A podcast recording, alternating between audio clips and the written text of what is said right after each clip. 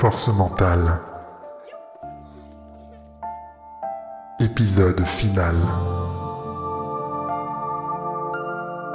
Écrit et réalisé par l'équipe de la saga Red Universe.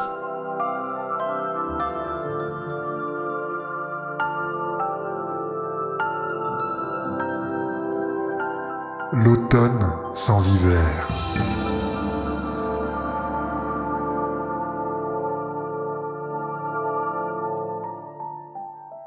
Quatrième partie.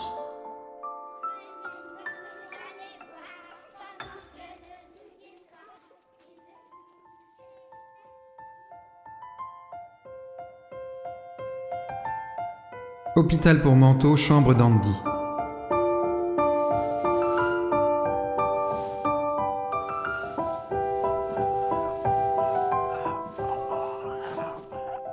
Les gesticulations d'Alberto Diaz disputaient à Serral la primeur de l'activité des lieux.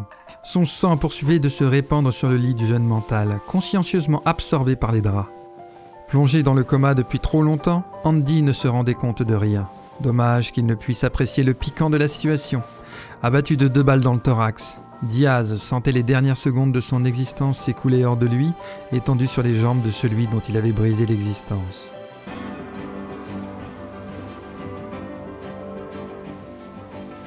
Debout dans l'encadrement de la porte, le revolver au silencieux encore fumant, Joris suivait la scène silencieusement. Seules les arêtes de son visage se dessinaient sur les néons du couloir. Son visage demeurait obscur comme le reste de la chambre. Ils avaient décidé de tuer Mylène. Ils l'avaient doublé, lui, pour fomenter une tentative d'assassinat sur. sur elle. Le sang de Joris n'avait alors fait qu'un tour. La confrérie se retournait contre lui et Penwarden, une nouvelle fois, et pour la même raison qu'aux origines, leur amour. Après tant d'années aux affaires, Tarvagan ne pouvait que contempler la vanité de l'estime qu'il portait au comité. Intercepter Diaz sous le prétexte d'un quelconque réveil d'Andy, l'emmener ici et régler son compte rapidement n'avait pas posé de problème. Ce n'était qu'un tueur sans scrupules, trop éloigné des circonvolutions politiques au sommet de son organisation secrète, et devenu bien trop encombrant depuis qu'il s'était stupidement fait démasquer. Le monde ne s'en portera que mieux sans lui.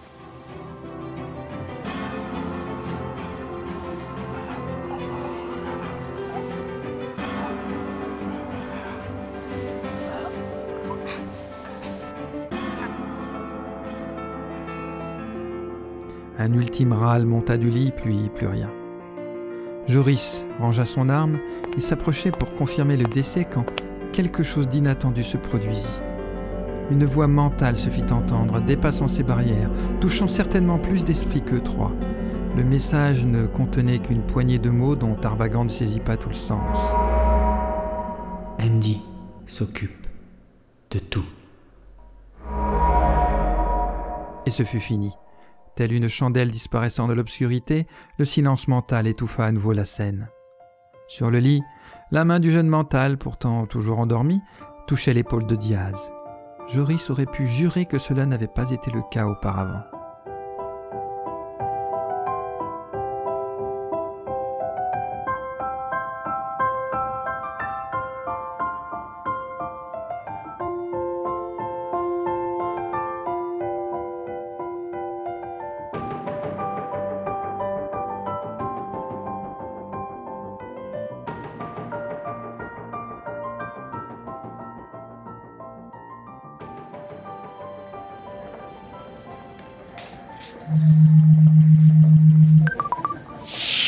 Mylène Penwarden posa machinalement la paume de sa main sur l'interface qu'il a reconnue et leva la barrière d'entrée du quartier général des forces mentales. Elle laissa l'habitude la conduire à son bureau des archives, les pensées emportées au loin par son cœur inquiet. Si elle savait grimacer une sorte de sourire à ses collègues qu'elle croisait, l'absence de nouvelles de Tarvagan depuis leur discussion dans son jardin la faisait s'inquiéter comme une adolescente.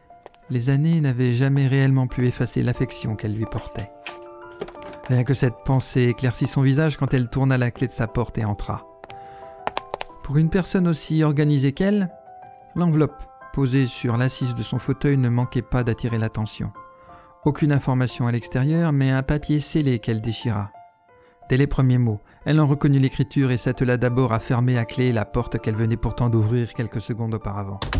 Mylène verrouilla ses barrières psychiques tout en entamant la lecture.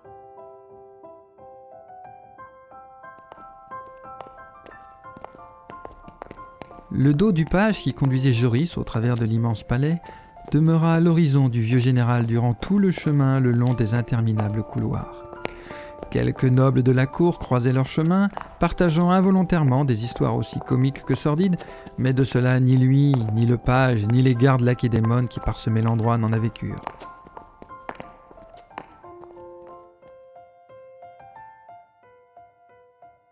Tu avais raison. J'ai voulu faire le bien toute ma vie et je n'ai réussi, en fait, qu'à aider un mal immonde à refaire surface.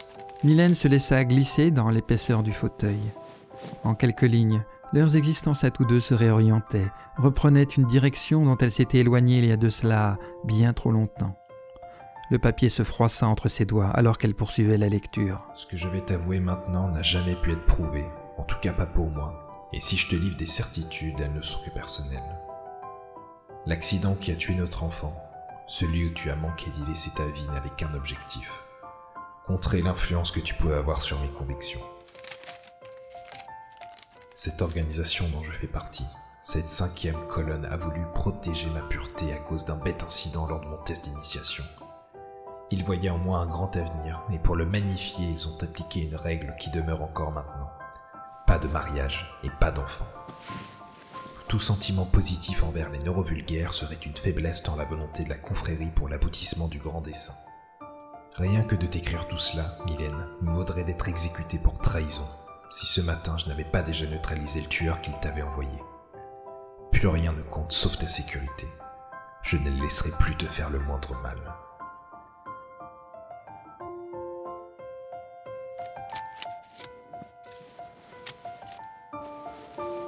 J'ai bien trop souvent mal agi, le sais-tu. La crasse de mes mains a imprégné jusqu'au plus enfoui de mes os, et je ne mérite plus grand-chose dans ce monde, sinon, peut-être, une opportunité de mettre fin à tout cela. J'ai envoyé une des rares personnes de confiance, un agent mental nommé Puck Vergade, demeurer à tes côtés pour les prochains mois. Il sait se faire discret et devrait parer à toute éventualité. Sa photo est dans l'enveloppe, et le code qu'il te donnera est Maiev. Je pense que tu sais. Mylène interrompit la lecture de sa lettre. Quelle heure était-il? Pouvait-elle le joindre ou localiser son émetteur? Elle aurait le temps de le stopper dans ce qu'il se préparait à faire, quoi que ce fût. Sa veste sous le bras, elle se précipita sur le palier quand elle percuta un officier qui visiblement venait frapper à sa porte. Je, je n'ai pas le temps, revenez plus tard. Lui lança-t-elle sans réfléchir tout en reprenant son chemin. Par où devait-elle commencer à chercher Joris? Un bras la retint par la taille, avec suffisamment de fermeté pour la détourner de ses pensées. Elle reconnut le visage face à elle, alors qu'un seul mot sortait de la bouche du nouveau venu. Maïev.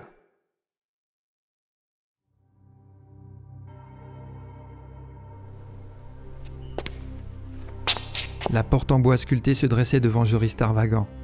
La main sur la poignée, il s'offrait quelques dernières secondes d'introspection, chose qu'il n'aurait certainement plus l'opportunité de faire dans l'avenir. À qui amener les documents signant la fin de la confrérie? Pophéus? Il haïssait cet arriviste neurovulgaire dont le seul fait d'arme était d'avoir survécu à une expérience désastreuse. Alors qui? Dans les forces mentales, la confrérie surveillait tout. Rien ne pouvait lui échapper. Il fallait contacter un niveau supérieur. Le Lacedaemon de droite lui adressa un regard circonspect. Trop d'hésitation pourrait passer comme un signe de tension sous-jacente et donc de danger pour leur chef dont il protégeait le bureau, le prince Mécarion. Je t'aime, Mylène. Prononça-t-il à voix haute tout en enfonçant la poignée. Il avait conclu sa lettre sur les mêmes mots, une repentance et une déclaration d'amour. La faisait peu pour résumer une vie entière. Le lourd battant claqua quand il referma derrière lui.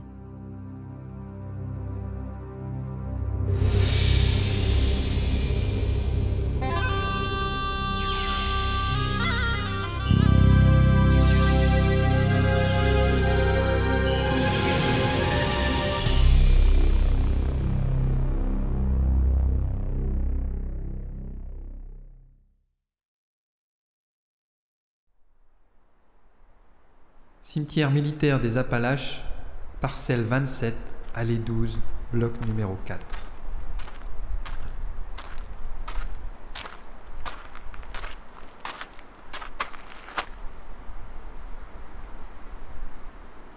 Mylène Penwarden observait le ciel bas de ce matin d'hiver. On annonçait une vague de froid pour les jours à venir, mais dans cette zone montagneuse, elle mordait déjà le visiteur imprudent. La capitaine des forces mentales remua les doigts sous ses gants rouges et se tourna vers la pierre tombale qui lui faisait face. Sa longue veste claire volait la vedette à son bonnet de laine orange, déparant dans ce décor triste de stèles blanches et grises. Elle s'agenouilla, balaya d'un revers de la main les dernières feuilles séchées d'un automne moribond et plaça dans le pot de marbre un bouquet tout frais qu'elle portait depuis Materwan Centrum.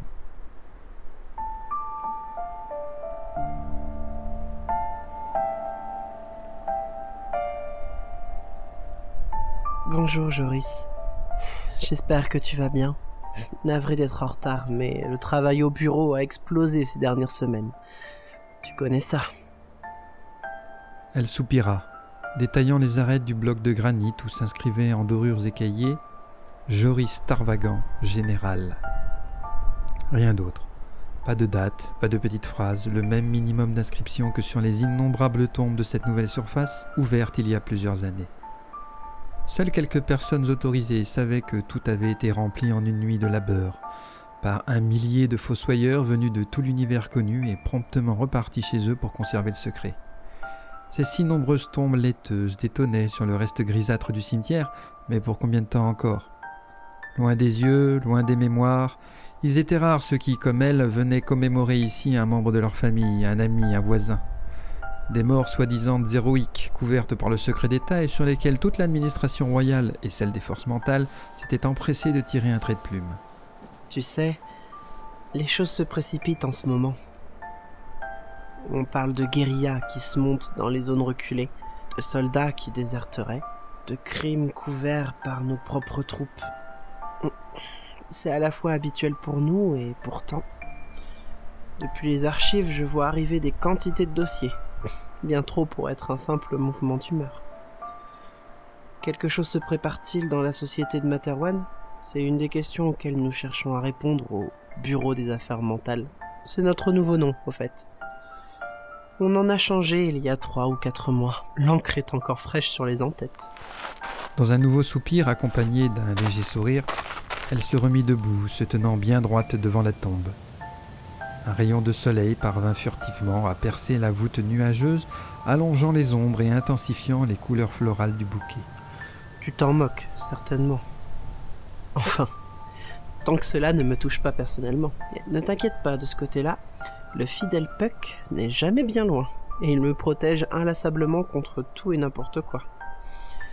C'est également un cuisinier hors pair, au cas où tu ne le saurais pas. L'ombre de l'agent mental se dessinait à quelques mètres de là, au pied d'un arbre, à l'écart du chemin principal. Malgré sa vigilance, Mylène le connaissait assez pour savoir que lui aussi participait à la commémoration. Ce sont des chromicards hivernales que je t'ai déposés, comme chaque année. Je n'arrive pas à faire preuve d'originalité, pardonne-moi. Elles viennent de là où nous avons grandi. En choisir d'autres me semblerait... te trahir. Tu dois t'amuser de cette phrase, j'en suis certaine et le monologue se poursuivit encore plusieurs dizaines de minutes, entrecoupé de pauses, instants suspendus dans le froid de l'hiver. Sous l'œil vigilant de son protecteur, Penwarden laissait ses paroles se fondre dans la brise qui emporta finalement le dernier rayon de soleil de la journée. Des tombes, beaucoup de tombes, à perte de vue, mais une seule tache de couleur qui reviendra inlassablement chaque année jusqu'à ce qu'elle rejoigne peut-être définitivement ce même lieu. Un jour prochain, mais Penwarden n'était pas pressé.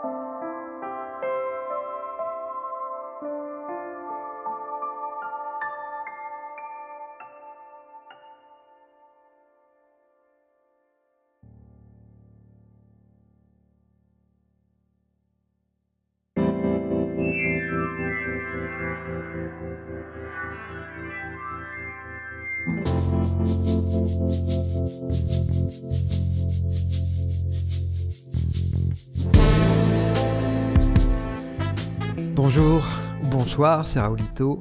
C'est la fin de Force Mentale. Peu de temps après la fin de Red Universe d'ailleurs, il faut le préciser.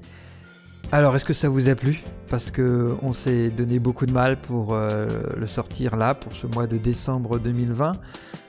Aussi que ça puisse être un beau cadeau de Noël pour terminer en beauté avec la saison 3. Voilà, on s'est dit que quitte à finir, autant qu'il y ait un peu de feu d'artifice, ce sera toujours ça qui vous plaira et qu'on pourra vous offrir. Alors, euh, j'aimerais remercier toute l'équipe de Redu qui avait enchaîné sur Force Mentale en parallèle. hein. Les premières saisons, c'était Force Mentale et Red Universe. Bon, maintenant, cette année, c'était surtout euh, Force Mentale et Force Mentale, ce qui était quand même pas mal non plus. Alors, il y a beaucoup de monde. Euh, Je vais les citer en vrac, qui me pardonnent. Cléa, Gortozaran, Maïev, Kila, Rafa 96, Icarion, Roxane, Angélus, Mix 180, Vincent, Kila, Dr Wolf, Miop, Leto 75, Coupi, Gilitan, moi-même, accessoirement. J'aimerais le remercier personnellement. Vous pouvez aussi les remercier, d'abord en leur écrivant directement, euh, il y a moyen de les joindre ou de trouver leur euh, blog ou leur site en passant par euh, la page de Red Universe. Mais également, vous pouvez aussi vous procurer les packs des saisons passées, euh, ou de ce final d'ailleurs, si ce n'est déjà fait. Vous y trouverez dedans, dedans les musiques originales, les livres numériques, les illustrations, les goodies. Euh, c'est une manière, parce que l'argent est toujours redonné à eux, en fait, hein, basiquement, c'est comme ça que ça se passe. Euh, vous pouvez aussi partager les liens sur les réseaux sociaux, ou tout simplement nous laisser des commentaires sur le site. Tout est open, mais n'hésitez pas à, faire signe. Ça nous fait toujours plaisir d'avoir des gens qui font coucou.